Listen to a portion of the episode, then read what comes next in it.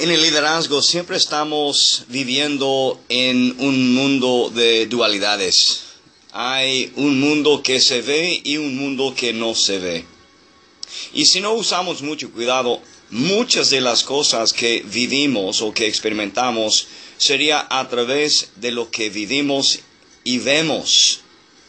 Por ejemplo, el cuerpo físico va a tomar muchos, muchos tamaños y, distintas maneras de apariencias a través de la vida. Pero la realidad de la vida no es qué tamaño o qué forma tiene mi cuerpo, sino qué clase de profundidad tengo en mi carácter. Mi carácter como líder es la medida que marca quién soy como una persona. Claro, que las cosas externas revelan las cosas internas, obviamente. Al mismo tiempo, el balance siempre es la clave como líder. La pregunta de hoy es, ¿qué clase de vida balanceada estoy viviendo en el día de hoy?